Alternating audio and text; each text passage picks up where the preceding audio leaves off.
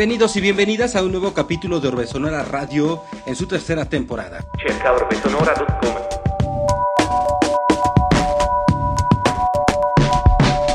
Mi nombre es Leocano Las y los estaré acompañando en esta emisión transmedia. Seguici su Twitter, a Orbesonora, a Leucano. Hoy en cabina de Orbe Sonora, The Warrior. Instagram Orbesonora. Estamos transmitiendo en Radio Universidad San Luis en la ciudad de San Luis Potosí en el 88.5 FM, en Radio Universidad San Luis en Matehuala en el 91.9 FM. Hola Pam Yáñez. Orbesonora Sound Globe.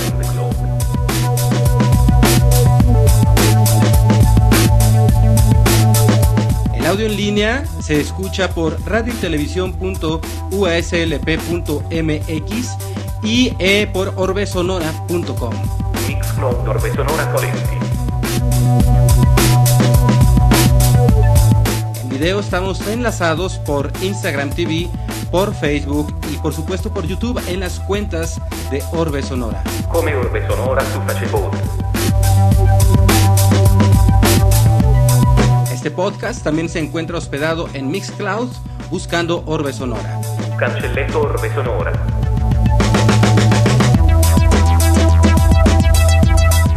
Por supuesto, también estamos transmitiendo por Underprod Radio con comunidades en Alemania, Nueva York, California, Washington DC, Filipinas, Colombia, Mexicali y por supuesto San Luis Potosí.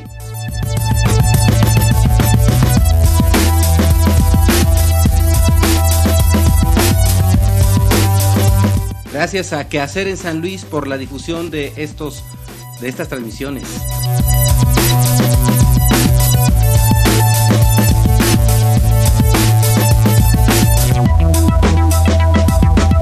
Hoy en cabina de Orbe Sonora, The Warrior.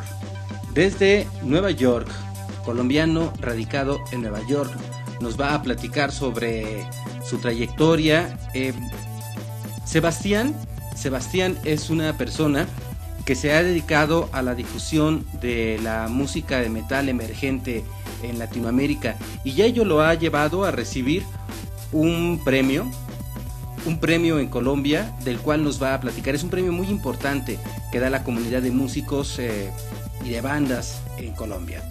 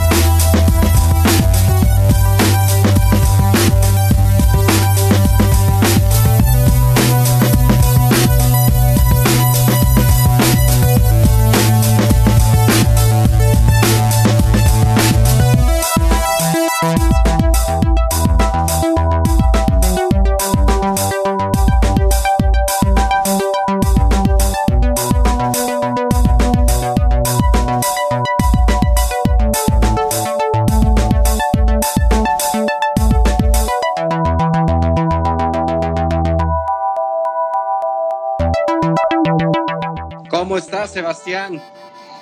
Hola, don Leo, muy buenas noches, ¿cómo está? Bien, perfecto. Una hora más es allá, ¿verdad? Estás en Nueva Sí, York. aquí es, aquí son las 11 y 4 horas del este de los Estados Unidos, sí señor. Oye, ¿cómo te fue hoy, Sebastián? Bien, bien, un día pues normal de trabajo Sí. y la temperatura está, pues estamos ya en, en- en primavera, así que estamos como en los 20 grados eh, centígrados, unos 57 Fahrenheit, Fahrenheit. bien agradable, sí. ¿A qué hora llegas tú a tu casa regularmente del trabajo? ¿A qué hora sales y a qué hora llegas? Pues varía un poco, pero generalmente como entre 6 y 8 de la noche. Salgo a las también 6 o 7 de la mañana. Ah, sí. O sea, todo el día Mm. estás ahí. Todo el día estoy trabajando. ¿A, a qué te dedicas tú en tu día a día, Sebastián? Bueno, em, yo soy driver. Trabajaba para Coca-Cola, manejaba un camión en la ciudad, tenía incluso el, el área de del Bajo Manhattan. Yo hacía el World Trade Center, Penn Station, todas esas áreas que se hacen de noche. porque los deliveries en la ciudad pues es una ciudad muy congestionada y ahí trabajé en Coca-Cola cuatro años. Entonces me hice driver, hay que tener una licencia especial aquí en el estado de Nueva York. Y ya me cansé de ese trabajo, pues era muy agotador y lo acababa uno mucho. Y me conseguí uno más fácil, ahora soy driver, pero de unos bucecitos que transportan eh, personas con disabilities. Oh. Disabilities, eh, digamos, cerebrales o eh, físicos. Ah, pues qué buena labor estás haciendo. Sí, sí, aparte ayudo a las personas. Entonces, en ese trabajo no, no paramos en la pandemia, o sea, yo nunca paré en mi trabajo. Pues ¿Por qué? Porque teníamos que llevar a personas que, por ejemplo, tienen que ir a, la diálisis. Esas personas nunca pudieron parar. Pues eres un héroe de la pandemia, Sebastián, porque eres de los que no han podido parar. Han tenido que cuidarse para cuidar a los demás, además. Sí, sí, sí. Y además, eh, pues, o sea, somos de los que nos llamamos, eh, ¿cómo se llama? Trabajadores esenciales, ¿no? Essential workers. Sí, sí, sí. O sea que, bueno, por ahí estuvimos. Que, tu que tu labor es esencial. Oye, y en este tiempo de, pandemia, ¿cómo ha cambiado tu vida? ¿O ha cambiado en algo tu vida? ¿O, por el trabajo todo ha sido normal? O digo, bueno, el hecho de estar eh, a veces saliendo a ciertos lugares, ciertos lugares no, el tema familiar. Bueno, sí, en, la casa pues cambió mucho, porque mi esposa y mi hija no, no salían. Entonces ellos sí estuvieron siempre aquí, pero pues para mí era el temor de el día que yo qué tal me contagiara y les trajera el virus. Entonces eso para mí ese día a día era, era complicado. Sí, además si les hubiera pasado algo, pues yo me hubiera echado la culpa de todo. Porque obviamente yo era el que estaba saliendo, entrando, viniendo, contactándome con personas. Por más que uno se cuidara, pues ahí estaba latente el virus. El virus está ahí, no se ha ido. O sea, esto no se ha acabado. Entonces, eh, bueno, sí, eso cambió mucho de todos modos cambió para muchos. Em, para mí cambió que aprendimos a valorar muchas cosas que antes eran normales, eh, como un beso, como estar con alguien, como abrazar a alguien. Saludar de mano. Exacto, ver a las personas que uno quiere.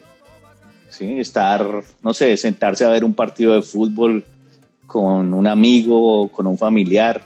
O sea, esas cosas eh, se volvieron pues algo que era como historia del pasado. Hasta ahora volvemos a retomar esos, eh, como esas costumbres. Y por ejemplo en países como, como en Colombia, como en México, todavía están, o sea, están lejos de ver volver a la normalidad. Aquí ya prácticamente estamos volviendo a la normalidad. El alcalde dice que van a abrir todos los negocios el primero de julio. Ah, Así que aquí ya vamos muy, muy avanzados. Ya están vacunando a todo el mundo. O sea, ya, no hay límites. Sí, sí, claro, yo estoy vacunado. ¿Cuándo te vacunaste? La segunda dosis hace dos semanas. ¿Y qué vacuna te, eh, pusieron? Ah, Pfizer me pusieron, sí. Pfizer. ¿Y en la familia igual Pfizer tienen o...? Ah, no, varios. A mi mamá le pusieron Moderna. Mm, a varios le pusieron Moderna, Pfizer. Bueno, la que como la que iba llegando. Pero la mayoría Pfizer, la mayoría Pfizer.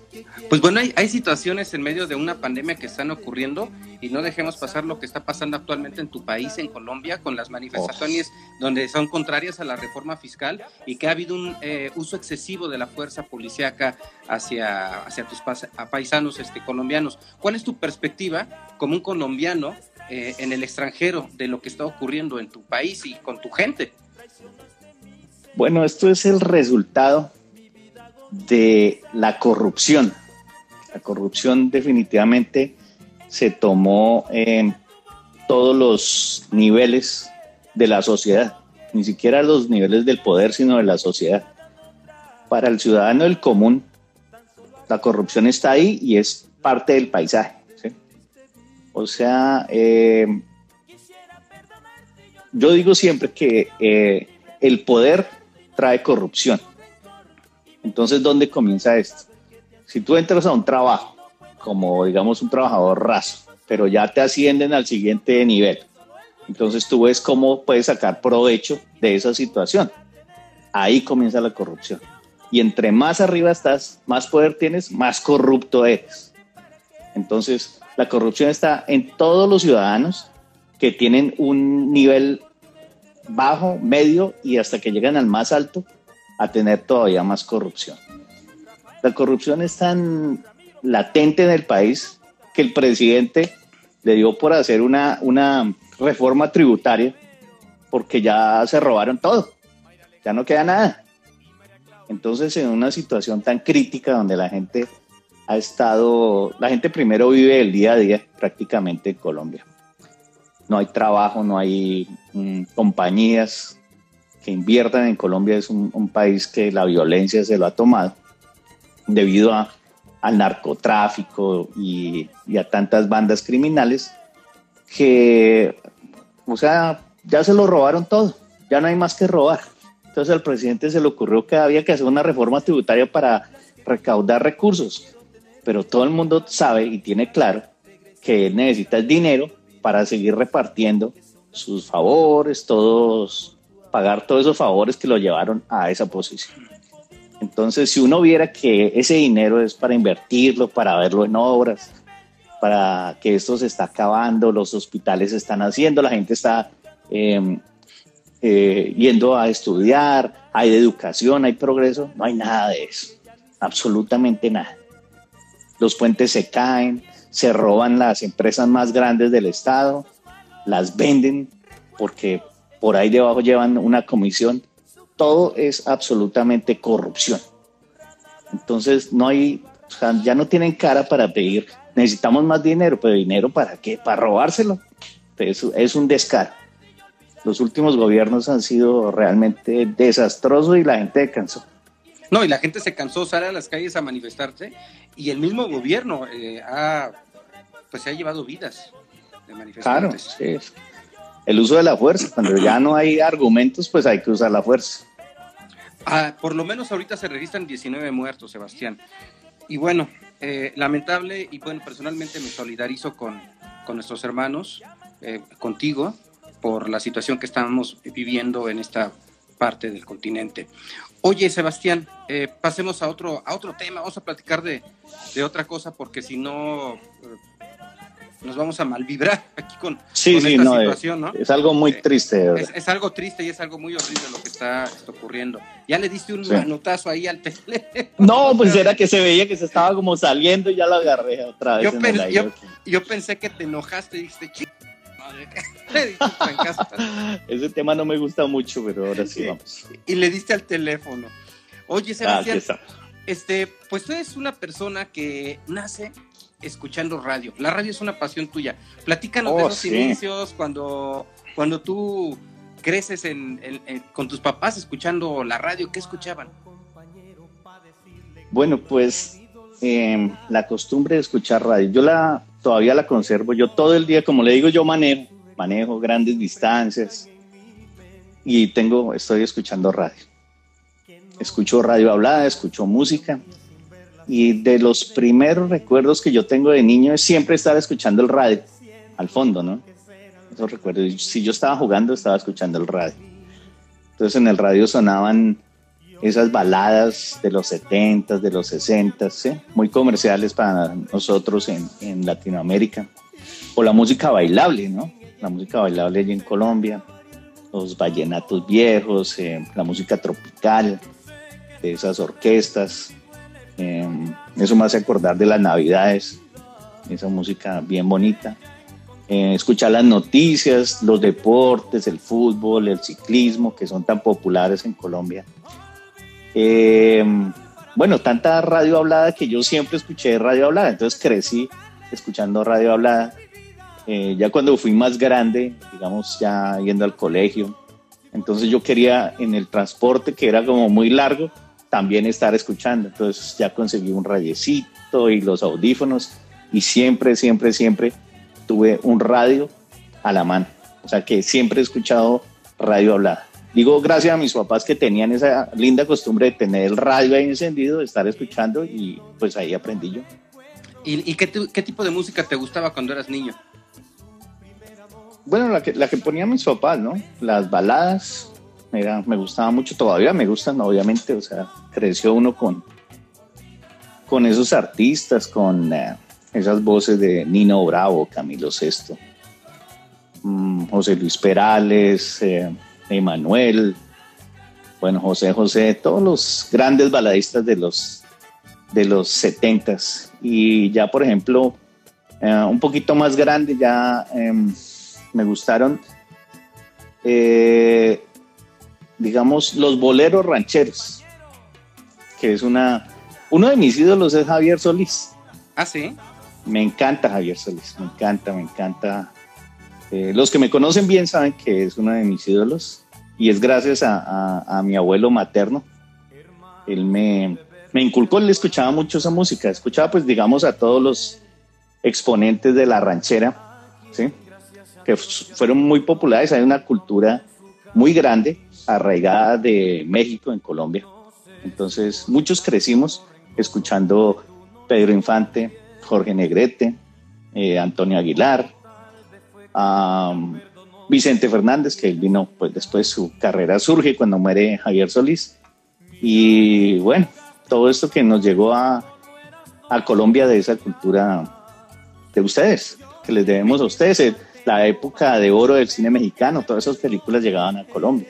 Todo Me acuerdo pequeño ver todas esas películas también. Y dice Monse que también las baladas de los setentas, que nos saludas desde la Ciudad de México. Nuestra, Hola, Moncecita, ¿cómo estás? Bien, bien. Los, 14 cañonazos. Los 14 cañonazos. Saludos desde Colombia.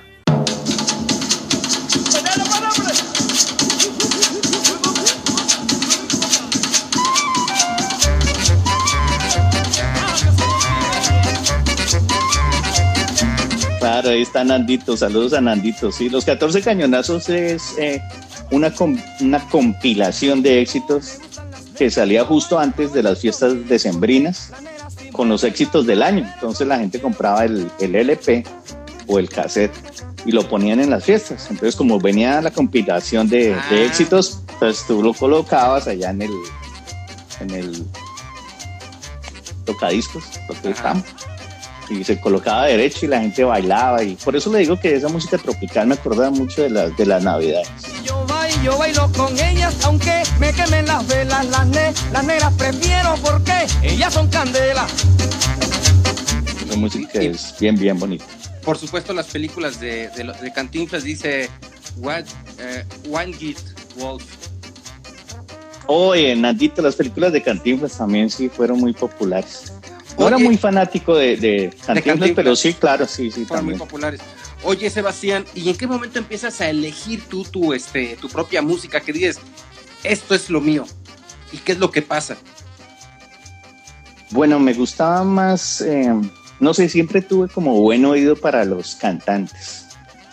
Entonces, eh, obviamente me gustaban esos cantantes que, eran pues muy, muy con unas voces tremendas, como por ejemplo Nino Bravo, una voz impecable, una carrera cortísima, la de Nino Bravo de cuatro años.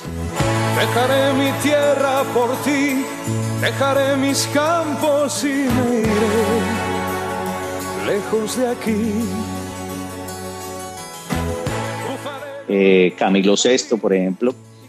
Y me gustaban esas voces con ese toque como un poquito más rockero, podría decir yo. ¿sí? Luego vino una explosión de radio juvenil en Colombia, donde las emisoras se, abrieron a, a, los listados top 40 de, de, los Estados Unidos. Entonces empezaron a radiar. Ah, eh, primero compraron, esas, o sea, lo que he leído de historia, lo que he escuchado, las emisoras compraban el formato American Top 40, ¿sí? que era pasar los éxitos, 40 éxitos, rotarlos en su programación diaria. Eh, y hacer lo mismo que hacían en, en, Estados Unidos, llevarlo a Colombia, incluso ellos pasaban el American Top 40 de Casey Kasem. My name's Casey Kasem and this is our countdown to the most popular songs in the USA. Lo pasaban los sábados y hacían la versión en español para que uno la entendiera porque no todo el mundo tenía, digamos, el, el acceso al inglés. El, inglés ya era una barrera eh, que los que empezamos a escuchar eh, la música que llegaba de Estados Unidos, pues toda, y, toda venía en inglés. Eso fue antes de la explosión del rock en español, por Entonces había mucho pop, y luego vino eh, esa explosión del, del, del, hard rock y el glam metal que venía incluido en ese American Top 40. 88.9 FM. 88.9, claro. Fue la, Puerto Rock. Fue las primeras. Oh, ahí está, ahí está Juancho Rock. De los Juanchos hablan metal. Un saludo, Juancho. Un abrazo, Juan. Entonces eh, llegan ellos eh, como esas canciones ingresaron al American Top 40 americano, ellas se vieron obligadas a empezar a pasar esas canciones. Entonces, eso es como el año 86, más o menos, cuando sale el álbum, el uh, The Final Countdown de ah. Europe.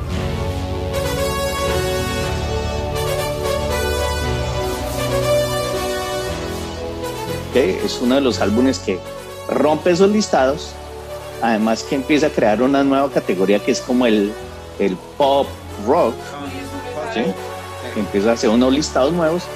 Y las disqueras se interesan mucho pues en, en, esas nuevas corrientes que les estaban gustando a los jóvenes de nosotros de esas épocas. Entonces, claro, a mí me llegó una canción como, como de Final Countdown, que traía pues un ritmo más acelerado, además que traía una guitarra con distorsión, con un sonido diferente, un solo de guitarra, unos coros grandes, sí, una canción bien, bien elaborada. Y pues eso le vuela a la cabeza a cualquier muchacho. Por ejemplo, a mí me la voló. Entonces comienza uno a, ver, ¿cómo se llama esto? ¿Quiénes son estos? Bueno, vamos a ver. Y va uno y eh, vamos por el disco y un disco. Y bueno, ¿qué otra banda puede ser de este coro? Y empieza la otra, la otra, la otra. Y por ahí nos fuimos.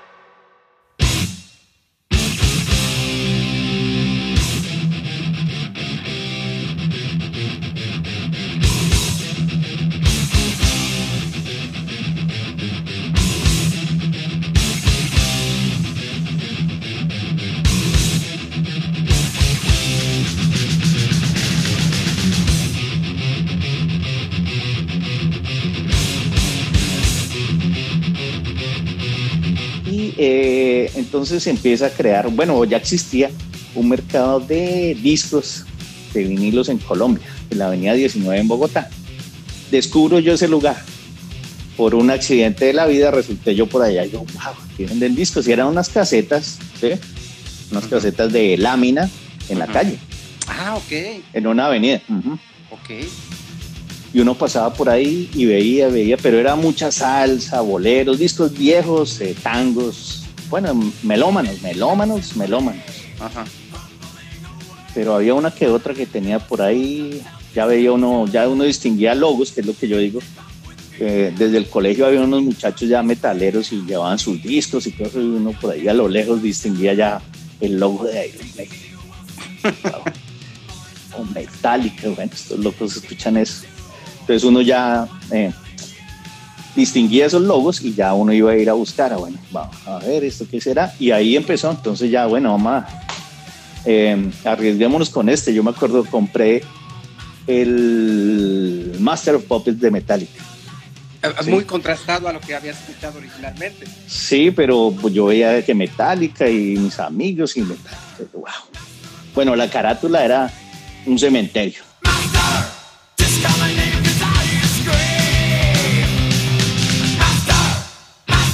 Ah, no está bueno esto. Además, tú tenías un oído muy afinado. Sí, sí, sí, no. Siempre era con. O sea, las guitarras a mí me llamaban. Entonces, después fue cuando, más adelante, dije, voy a aprender a tocar guitarra.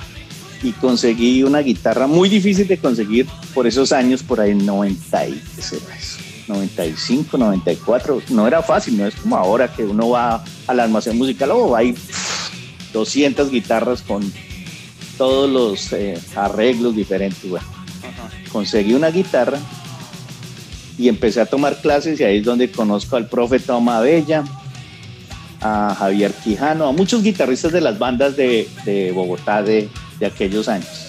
Entonces yo fui a esos ensayos y bueno, en fin, ahí viene otra historia también de Ajá. cómo conocí esas primeras bandas de, de metal en, en, Colombia. Y después, eh, antes de venir a Estados Unidos, eh, también por el trabajo, eh, estábamos trabajando con unos contratos de ingeniería civil con mi papá. Entonces dije, ¿por qué no sigo estudiando ingeniería civil? Mi papá me apoyó y, y volví a entrar a estudiar ingeniería. Uh -huh. Y también otra vez estaba, me iba bien, estaba incluso becado y todo. Y aparece lo del viaje a, aquí a Estados Unidos. ¿Por qué se da ese viaje? Entonces, bueno, ese viaje se da por una, una oportunidad laboral para mi esposa. Entonces, al principio, pues uno como que no cree, ¿no? Entonces, eh, ella vino y trató, primero tuvo que hacer una especialización. Si acababa esa especialización, le daban un contrato de trabajo aquí. Entonces, bueno, vamos a tratar a ver si, si eso si es cierto. Uno dice, de eso tan bueno no dan tanto, ¿no? Que uno no quiere confiar. Y sí, se dio. Entonces ella se vino adelante y bien, parecía que sí. Entonces, pues ya después vino la niña y yo pues dije, bueno, ¿qué vamos a hacer?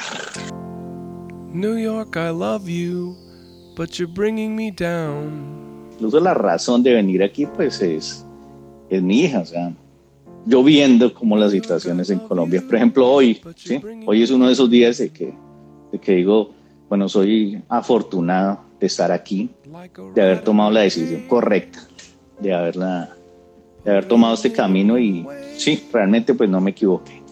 Porque sí, los países de nosotros, como decimos, son la cagada. Eso no hay, por el momento no hay futuro, no hay futuro. Y pues yo sabía lo que se venía, porque desde esos años ya se veía que la corrupción estaba terrible. Si usted no tenía un amigo influyente o tenía que pagar por un contrato, pues usted no tenía trabajo. Así estaba la cosa en hace 12 años. Y miren lo que hemos terminado. Entonces, hoy es uno de esos días que digo, soy afortunado y tomé la decisión correcta. Luego te vienes a los Estados Unidos y aquí este, empiezas a hacer una relación con alguien en la radio, ¿no? Bueno, sí. Uh, todo empieza porque, bueno, dije, estoy ubicado geográficamente bien donde históricamente, digamos, han surgido muchas bandas de, de todos los géneros, una ciudad donde han florecido pues bandas históricas muy cerca, en el, dije, tengo que um, capitalizar mi ubicación geográfica. ¿Tú directamente llegaste a Nueva York? Sí, sí al, el, el, el, área triestatal de Nueva York. ¿Ya habías eh, eh, conocido los Estados Unidos? No. ¿Y cuál fue tu no, llegamos aquí.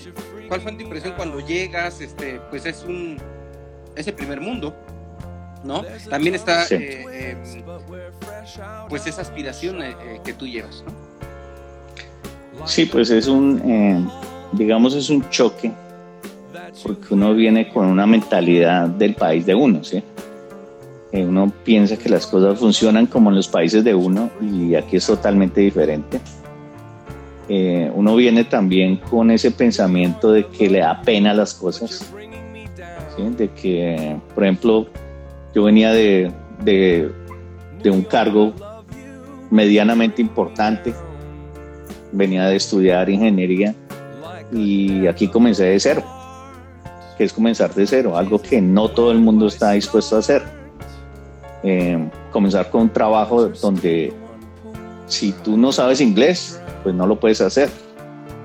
Entonces, ¿qué es lo que la mayoría de gente hace? Venir a, a limpiar baños, a lavar ollas, a todo eso. Afortunadamente, lo que yo digo, mm, siempre se me facilitó el inglés. Entonces yo lo empecé a coger muy rápido, que es totalmente diferente a lo que a uno le enseñan allá, ¿no? Que uno va y paga por un curso de inglés y uno, ah, wow, sé inglés. Pero además escuchaba mucha calle. música en inglés ya. Oh, claro, sí, yo siempre, siempre la música en inglés. Eh, Y cuando que llegué ayudó, aquí, ¿no? sí, cuando llegué aquí, lo primero que hice, por ejemplo, fue cambiar mi teléfono a que funcionara en inglés. Ver los canales en inglés. ¿sí? O sea, si uno veía por ahí Telemundo Univisión, era solamente para las noticias. O sea, todas esas cosas es eh, meterse en el cuento, porque eso es otro mundo. Y si usted habla inglés o lo entiende o se hace entender, pues usted tiene mucha ventaja aquí sobre los demás. Además, si usted sabe hacer algún oficio, también tiene eh, ventajas sobre los demás. Si no, le toca empezar desde muy, muy abajo, que lo puede hacer, pero no todo el mundo está dispuesto a hacer. Entonces, sí, yo empecé en, en trabajos, digamos, normales, pagos con el mínimo. Y pues, bueno, a mí no me dio pena, trabajo era trabajo. Entonces yo empecé en tiendas, en delis que se llaman aquí, y pues me fui dando cuenta de que si progresaba, o sea, volver a empezar, yo llegué a 37 años, si iba progresando, pues iba, iba mejorando en mi escala, iba también eh, mejorando el, digamos, el, el income, ¿sí?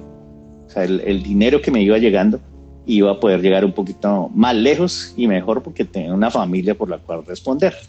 Mm, hubo semanas que yo llegué a tener tres trabajos. O sea, yo llegaba a mi casa a las 12 o 1 de la mañana. Me iba a las 5. Tenía tres trabajos. Y esa es la única manera de uno salir adelante en un país que uno no conoce, que difícilmente alguien le da la mano, sino que uno se tiene que ir a golpear las puertas.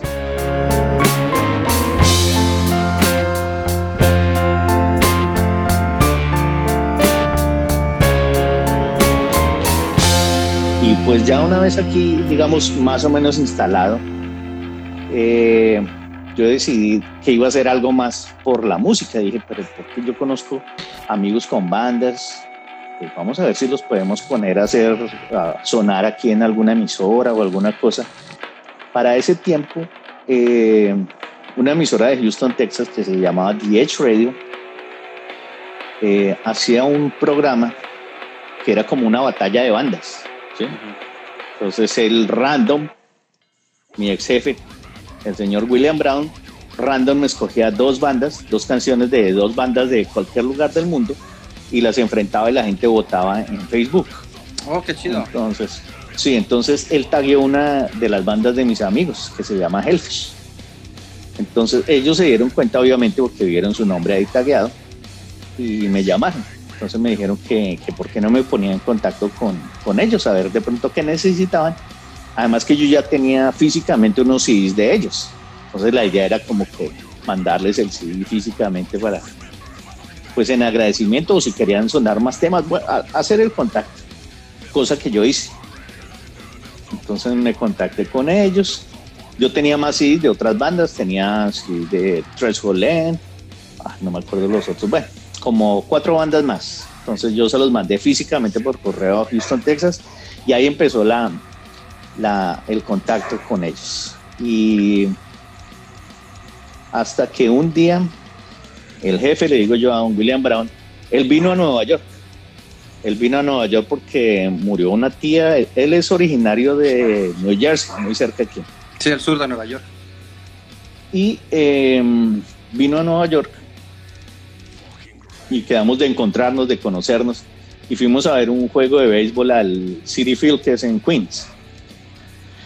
Entonces nos encontramos, fuimos al juego y ese día pues hablamos muchas cosas de música. Entonces yo tenía como esa cosa de que, ay Dios mío, esta oportunidad, ¿por qué se está dando? ¿Qué vamos a hacer? Y él mismo fue el que me dijo. Me dijo, me dijo, ¿y tú por qué no haces algo más por, por, por tus amigos, por la música? Me decía, él siempre se refiere a la música. Eh, le digo, pues sí, yo quise hacer algo más, pero pues yo no sé hacer nada. O sea, si quisiera hacer radio, un programa de radio, yo no sé hacer nada. Me dijo, bueno. Entonces me dijo, la frase me lo dijo en inglés, me dijo, hagámoslo realidad. Yo le voy a enseñar a hacer radio. Hi Metalheads, soy Sebastián Guerrero de Warrior. Bienvenidos a un nuevo Stay Metal with The Warrior. Los saludo desde los estudios de The Edge Radio en New York City.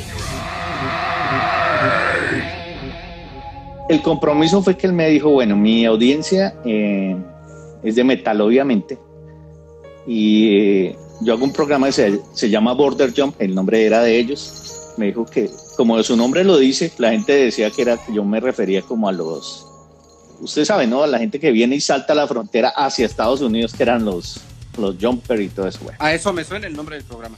Eh, todo el mundo me dice lo mismo. Y le digo, no, es al contrario. Eh, border Jump es saltar la frontera de Estados Unidos hacia afuera a escuchar la música que está allá afuera. Entonces Border Jump duraba cuatro horas. Ellos tocaban música de Pakistán, Irán, uh, Singapur, Latinoamérica. Pero metal. Solo metal. Y trabajos nuevos. Porque la filosofía de, de la emisora, eso sí lo conservé, yo todavía lo conservo en, en Border Jump era solamente música nueva, solamente música nueva. O sea, apoyar eh, eh, las bandas emergentes de metal, de todos los géneros que estaban por fuera de Estados Unidos. Por eso el programa se llamaba Border Jump.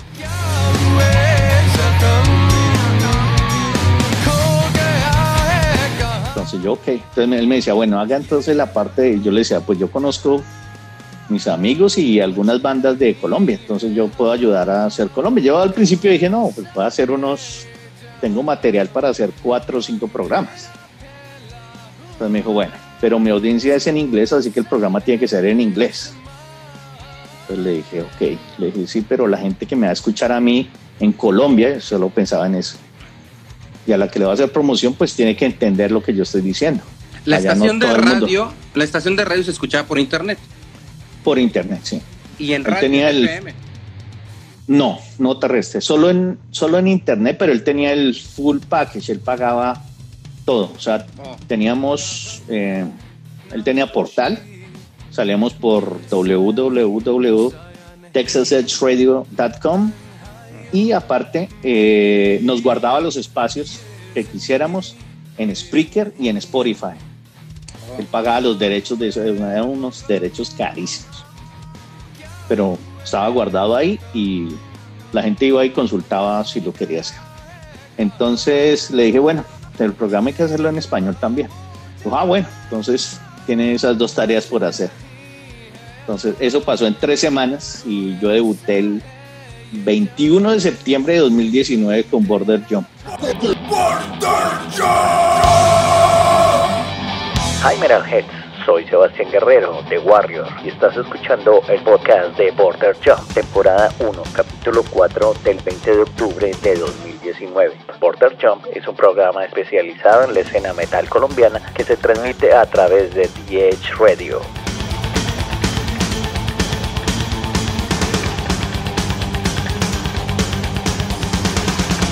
Y seguimos hasta que la la emisora, pues por la pandemia, el, pues se le agotaron los recursos. Lo que le digo, la, licencia BMI que se paga aquí en Estados Unidos para los derechos de la música son costosísimas. Yo no sé cuánto pagaba. O sea, para, para transmitir por internet en los Estados Unidos necesitas pagar derechos. Sí, sí. Ah, sí, sí, sí. Aquí es es diferente a cómo se maneja, por ejemplo, en México, para nosotros, en Colombia, es totalmente diferente. Aquí, em, aquí no hay nada ilegal, aquí todo está encima de uno. Aquí ni siquiera eh, la música la puedo descargar como se descarga en México o en Colombia. Yo no puedo descargar un, MP3, eso está bloqueado. Películas como ustedes hacen, nada es ilegal aquí. Eh, todo tiene sus normas y así es aquí la vida. O sea, si en un trabajo te dicen esto es así, así, así, uno va, paso por un ladito y no, aquí es así, hermano. ¿Sí? O sea, no es como nosotros allá que, ah, está como loquita, yo miro a ver cómo le hago, cómo le hago el quite, cómo no, no, no. Aquí es, y aquí la gente confía en la palabra. Entonces, uno también se acostumbra que si, si usted me dio la palabra, yo le di mi palabra, yo cumplo, o esa persona cumple.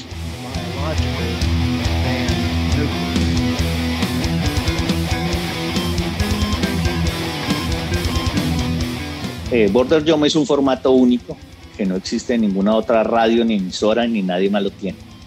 Que son tres bandas, tres trabajos de tres bandas emergentes de Latinoamérica cada semana. O sea, nosotros somos el único programa de radio que pasa tres trabajos de tres bandas emergentes de Latinoamérica. ¿Cómo te enteraste de Underprod? Por la banda Pecado iba a sonar en frecuencias abismales y Flaminio, que es el manager de Pecado en Colombia, me dijo, vamos a escuchar a Pecado que va a sonar en una estación de México, en un programa de... No, él no me dijo de qué era el programa, entonces la vamos a escuchar. Y yo, ok, pues, o sea, como yo ya estaba, digamos, relacionado con, la, con las emisoras online, yo me, me dieron el link y yo me conecté, yo empecé a escuchar desde, desde Mirror Mania. Entonces me acuerdo de haber escuchado a Luis y a, y a Rafa, y después empezó Frecuencias Abismales. Y claro, yo escuché el programa y nos conectamos como unas dos o tres veces más y bueno, lo que siempre pasa uno como oyente, ¿no? Claro, nos fuimos. A mí se me ocurrió, dije, bueno, pero estos, ¿será que les digo estos de Underprod? Si tienen un campito por ahí, a ver si de pronto les cabe Border Jump. para- o sea, yo no quería que se acabara el programa. Al final, cuando, digamos, eh, se acabó la emisora de The Edge Radio, el jefe me dijo, bueno, tú hiciste un gran trabajo que el nombre de Border Jump es tuyo. Ah, qué O sea, bien. llévatelo. O sea, llévatelo. Eso. Sea, tú fuiste el que le dio nombre. Ese Border Jump era un programa ahí y ahora es, tiene imagen, tiene páginas. Qué buen la regalo. te conoce las bandas. Y yo, claro, no, pues fue un honor para mí. Yo dije, wow, bueno. Entonces les envié la propuesta y les mandé, pues claro, un programa grabado en MP3. Entonces les gustó. No, no, está muy chévere. Sí, sí, no, pues. Y como, ¿cuándo quieres comenzar? Y yo, ay, ya sí, me aceptaron. Entonces, sí, no, claro, descansé, descansé. Y pues agradecido con la gente de Underprod, con Luis y, y, y Rafita que me dieron el chance. Oye, ¿y luego qué pasa con, con los este, premios Subterránica? Es algo increíble haberme ganado el premio Subterránica. Bueno, Subterránica eh, es un movimiento que se volvió un, algo más grande que, una compañía. Es un movimiento de apoyo al, al underground, a la música underground. Ellos apoyan más que todo el rock, pero eh, vieron que en, en Border Jump, vieron eh, el formato único que tenemos en Border Jump, saben que yo hago esto desde aquí, cosa que, por ejemplo, eh, nadie lo hace, por ejemplo, ni siquiera estando en, en, Colombia o en otros países. La categoría donde yo me gané el premio, o Border Jump se ganó el premio, es el nuevo nombre de proyección y apoyo para la música.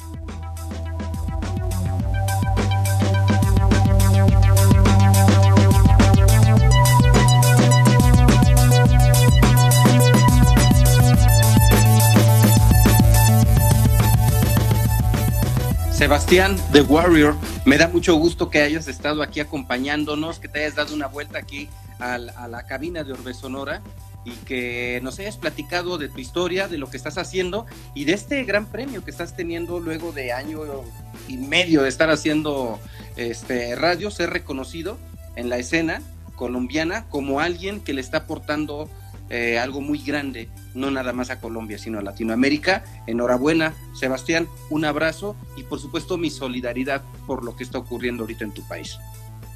Bueno, don Leo, muchísimas gracias. A usted es un honor el que haya venido a, a, ser parte del equipo de On The Pro Radio.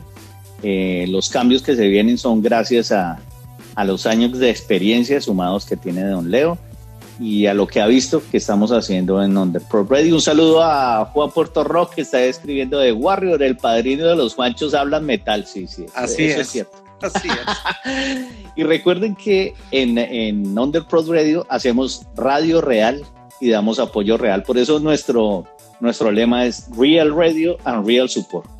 Buena noche para todos y stay metal with the warrior. Hasta luego, Sebastián. Hasta luego, jefe.